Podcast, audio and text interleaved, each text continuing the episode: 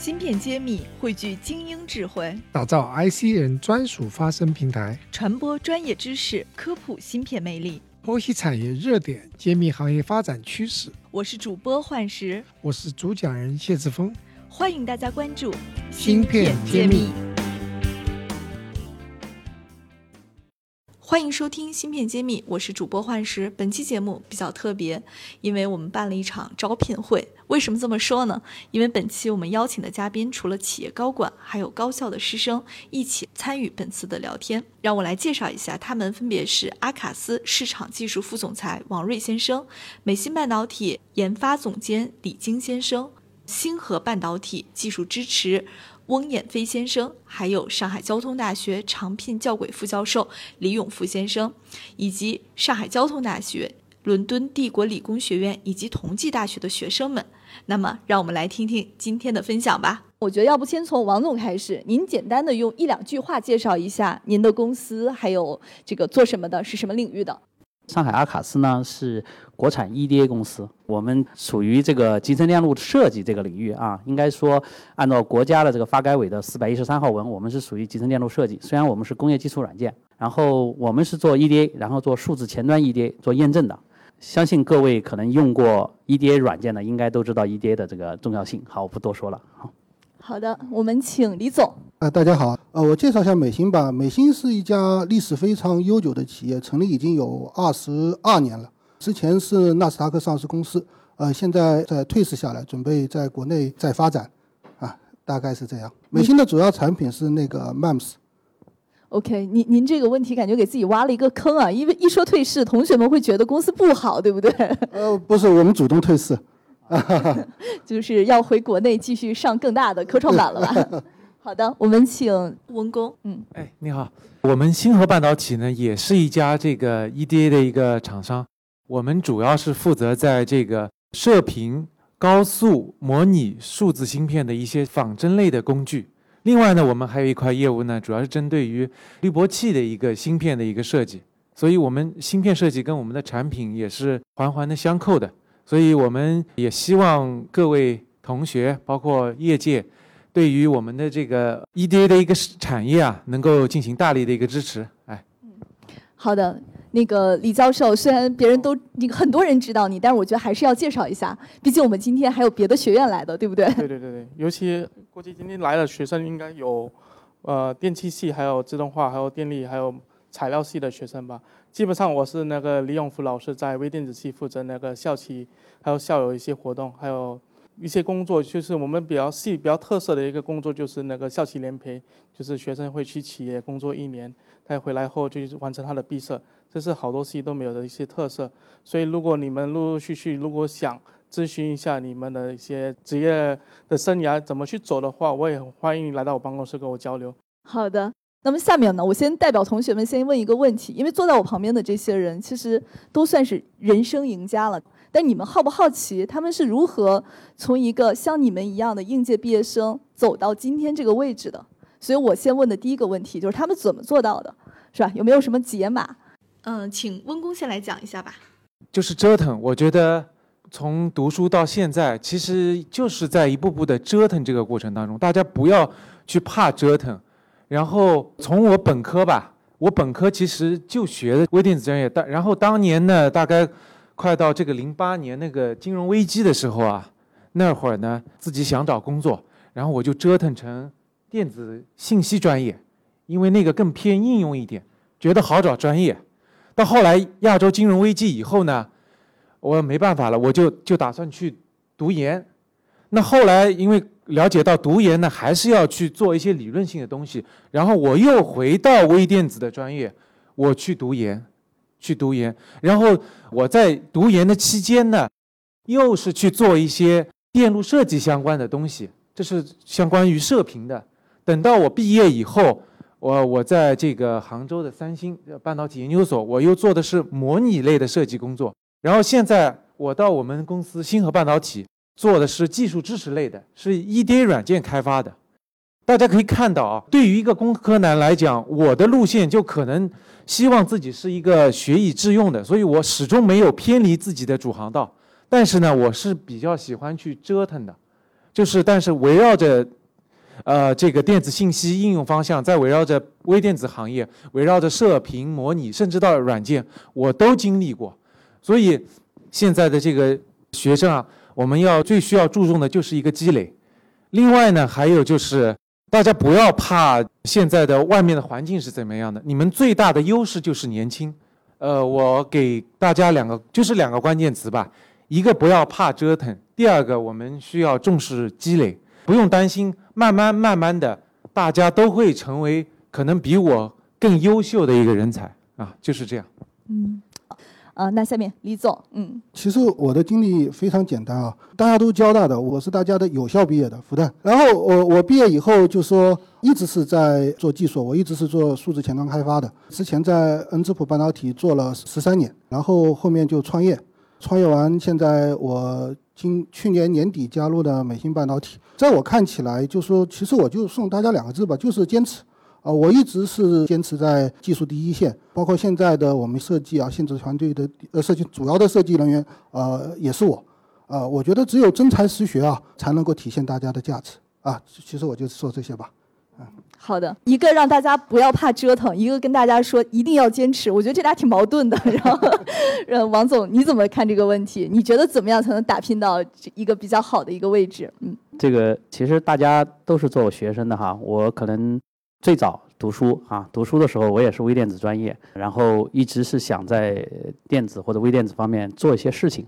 人嘛，这辈子来说也就短短几十年，要折腾哈。这个其实我觉得非常赞同。这个李总的观念哈，然后后来呢，这个工作了，工作的时候第一份工作呢，我记得很清楚，是在 AMD 啊，上海 SRDC 哈，AMD 做 GPU 啊，那呃最自豪的一颗芯片就是 Xbox One，就是 Xbox One 是微软给那个给。AMD 代工的，当时我是负责 low power 的设计验证那一块儿，哎，做完了以后我就觉得，哎，这个技术方面我应该是站在不说全世界吧，在国内来说，应该在设计或者前端方面我是 OK 的，啊，技术方面已经学的还不错了，那我就想。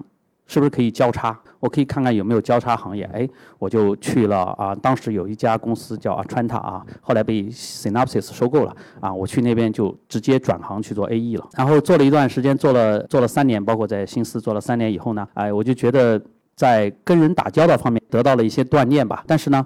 如何能够把整个的这个叫做呃整个一个环能闭起来？就是说啊，对于一个产品，你想做一个革命性的产品或者创新性的产品，首先你要把它技术做出来，其次呢，你要让客户能用起来，最后呢，你要把钱能收回来，这样这样才能形成一个很好的一个 loop，对吧？我们有一个 loop back 啊，有一个反馈 loop。哎，那现在我缺了哪一环呢？可能缺了市场这块儿啊。后来我就去了 Cadence 啊，去 Cadence 这边做了啊。Product sales 产品市场做完以后呢，哎，都在外资企业，外资企业有它的问题哈啊，那怎么说呢？这个它有很多的局限啊，然后我就希望有一个能够体现我自己个人能力的地方啊，我就去了这家公司。这家公司刚开始啊，我是成立半年去的啊，然后是一个 startup，然后我就负责整个的运营这一块对外协调。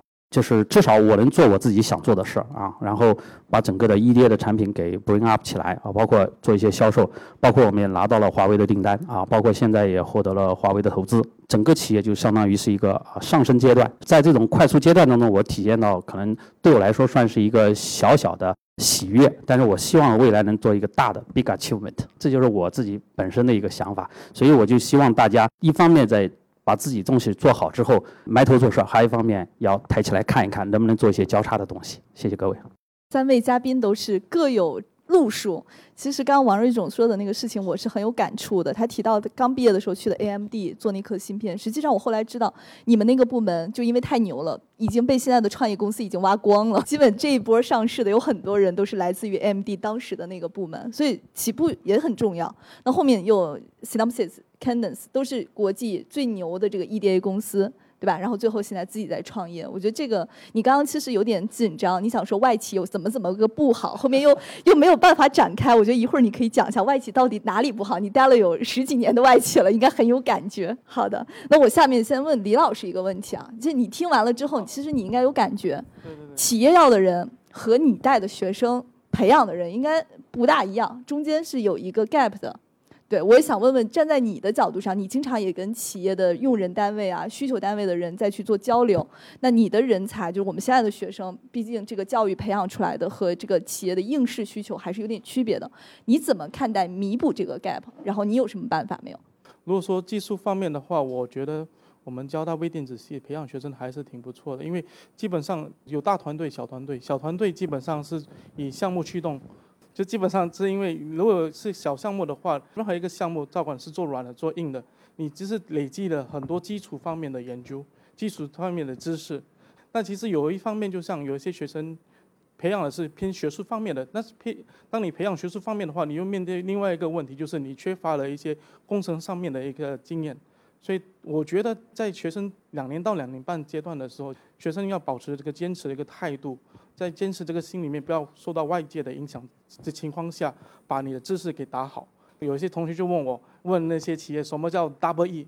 这 Double E 基本上其实涵盖了好多不同的一些专业，照管你是电子系、电气系、自动化也好像国外材料系也在 Double E 里面。但你所学的一些基础方面的东西，其实接下来只是说在哪一个企业的应用方面的一个知识缺乏的一个知识点。其实，在一两年内，在这个企业也好，你就很容易补补全这个问题了。像刚才这个同学，假设说他是做电气系的，但他做的是做 FPGA 硬件加速，对不对？验证，其实在任何一个 EDA 公司，其实是很是很匹配的，只是在应用场景上是很大的差别度。但我觉得，其实这个方面很容易弥补下来的。我觉得。好的，刚刚说到的这个企业用人和高校送来的人之间有一个偏差的 gap，温工，你怎么看待这个问题？如果这个学生的背景和你想要的人稍微有点区别，你怎么处理呢？我觉得这个 gap 就像刚才那个李老师讲的，这个是必然存在的。所以对于我们公司来讲，或者我觉得大部分的企业来讲，应该在这方面还是相当来说比较宽容的。这首先这一点，对于我们的一些在校的学生，这些不用担心。那么另外的话就是说，gap 是一方面了。其实我们也看重学生的一些新鲜的血液能够注注入到我们的这个企业当中，学生的这个可塑性，呃，他的冲劲也都是一个企业所需要的。另外的话就是说，我觉得这个 gap 也是就像刚才李老师说的，很是很容易弥补的。然后不可能说找到一个 one percent match 的一个。呃，工程师。另外的话，其实在一个职业的规划上来讲，我们也多希望一个这个工工程师或者是一个在学校入职的学生，能够多去一个部门的去走动走动啊，多了解一下这个不同部门他们可能内部的一些痛点啊，大家的一些可能一些牢骚啊，对吧？做到一个这个相互的一个这个理解。所以我觉得还是我刚才可能提到的话，就是。像我可能在部门各个部门里面，我可能都有待过，所以对于我这个职位就是技术支持岗来讲，我可能更理解于大家的一些工作，所以，呃，这个 gap 我觉得应该不是那么大。另外的话，其实相比于我们我们这些人来讲的话，我们之前在这个学习的一些资源上来讲还是比较受限的。现在大家的这个媒体呀。各方面学习的资源、视频啊、自媒体啊，这个资源都很丰富。我觉得这个 gap 是越来越缩小了。所以我觉得现在年轻的一代是非常幸福的。我觉得大家抓住抓住当下，把一些这个手头的这些资源多利用起来。我觉得这个 gap 基本上我们都可以去包容。我觉得，呃，非常看好现在的这个学生。然后，另外还要讲一下，就是现在比较流行的那个什么内卷，是吧？啊，内卷这这一块，我觉得我们对于大家来讲的话，呃，我们应该把内卷放一边。呃，在现在这个社会的话，可能我说的有点偏了啊。我觉得怎样的人才适合于大家，应该是服务企业，然后呢，自己呢在某个细分的领域，大家做的深入。我觉得这是在当前这个内卷的环境下，大家能突破的一个这个窍门吧。因为现在我觉得，反观就是以前东南亚最最出名的那个日本，它的其实它的发展其实有点以前的发展有点类似于我们中国，但不不完全像。它为什么能能能有一些什么天妇罗大师，或者是其他的一些工匠精神？它就是在当时那种。内卷的一个环境下，他们就是在一个细分的领域做的特别特别极致，才能够现在有可能一席之地。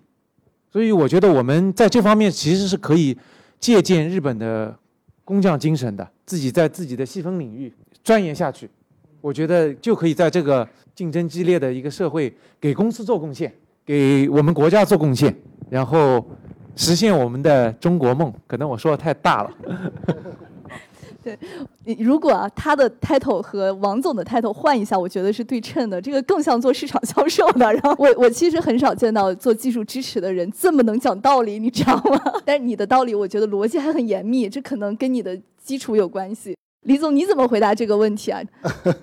呃，我说一下吧，我觉得这个不能叫 gap 啊，只是大家方向不一样。呃，像交大这样的这个呃以学术研究为主的高校啊，走的是学术方向。而在这个企业里面走的是产品方向，啊，我觉得这个是呃有一些差距的。但是我觉得有共同点啊，就是做科研啊，其实大家沉下心，不能去想太多的这个受到太多的诱惑，大家诚心来做这件事情。那在美心这边，就是我们也做了一些很多的培训工作啊，就是包括新进来的员工怎么样尽快适应这个企业的这个节奏啊。我觉得美心就做一下广告，其实机会还是挺不错的。就是呃，大家进来以后，首先我们会有两个月左右的高强度的培训，那其实呃这个强度会非常大，可以像大家在期末考试那种感觉。半年之内啊，就给大家直接直接去留片了。就是大家在可能读完整个研究生，可能也就一两次留片机会嘛。在美星半年时间，我们就给你们这样的机会。但是这大家能看到，这个节奏是非常快的，所以对大家这个要求也挺高。其实我觉得大家其实都符合要求，最关键就是大家能沉下心来学习。啊，这是我想说的。然后说具体点吧，就是说我们讲个，就是我觉得为什么说大家会有方向不同？打打个比方说，我们现在工业内呃业界常用的这个 UVM 嘛，我不知道，因为我离开学校很久了，近十几年，我毕业十几年了。但我据我的了解，其实很少有高校还开展这个 UVM 的这个教学啊。啊，因为做验证学来说，你可能这个出 paper 不太好出。你怎么去出一个关于验证学？除非你有些基础研究，那可能那那个又是另外一个呃角度了。但是在 UVM 这个在呃工业类啊，就是业界、工业界这个是应用非常广泛的。所以我就说，嗯，大家如果啊有兴趣加入美心的话，我们会着重的在这方面，就是工业界常用的这些技术上面加强培训啊。大致就是这么一个呃，所以有没有坑不重要，就是你们会加强培训，把这个洞给补上。啊，是的。好的，好的，王总。关于这个 gap 的问题啊，我是这么看的，就是说，对于工业来说的话，或者对于产业企业界来说的话，它其实注重的是实用啊，而学校其实它说的是理论基础。EDA 行业哈，那最终考的就是数学。对于这个集成电路制造封装来说，最终的就考虑的就是物理材料。这些都是底层，你学到最后，其实最最，啊，给你反馈的最后呢，可能就是所有你在学校学的最基本的知识啊，包括现在的 AI，其实就是一个数理大数据的统计。所以大家不要担心工业界的东西，我相信以在座的水平，可能两到三个月就是 OK 的，只要你愿意去做。工业界东西就那么一点点，而真正你要想做一些呃创新性的东西啊，这些就跟你在学校做研究一样，发 paper 一样，那个是需要很多 mindset。包括我们可能 EDA 里面有一些算法，原来我在在新新思的时候哈，就去美国的出差的时候，跟那些工程师有时候会讨论一些问题，大家就出去顺着那个这个这个旁边有一条小道，就顺着小道走个两三个小时，大家会讨论一些问题。真的就是有些问题可能会这么做，但是我相信这种 creative 的这种这种方法，大家以在在座的水平，可能大家都是 OK 的。回到头来再想，就是说工程性的东西其实只有那么一点点儿。比如说，哎，我学了电子，我去学计算机软件，或者说，哎，我学了材料，我想去学电子。我相信你这个 gap，你这个跨度肯定是没有从我们这种，比如说学了微电子再去学销售，从理科转到文科，或者说转到这种商务上面更大啊。我相信这个都不是问题。OK。呃，我是听出来了，几位都是求贤若渴呀。把掏心窝子的话都讲出来了，希望能对同学们未来的职场规划有一些帮助。好了，这期呢，我们听到了几位行业的高管，他们从职业经历和人生经验上面都给大家做了一些分享。那下一期呢，我们将会由高校的人才们向几位嘉宾进行灵魂拷问。嘉宾们准备好接招了吗？我们下期节目一起来收听，下期再见。爱心博盛私募基金招人啦！爱心基金聚焦半导体、生物科技、智能制造领域，你想和我们一起孵化投资天使 VC 阶段项目，打造产业资源精准链接的投资模式，帮助科技公司成为独角兽企业吗？你想和我们共享产业资源，引导本土精英探索适合自身企业的发展体系吗？如果您想要投身科技领域的话，一定不容错过。条件优秀者更有机会给予合伙人待遇。关注“芯片揭秘”公众号，后台回复“爱心基金”获取招聘详情。我们期待您的加入哦。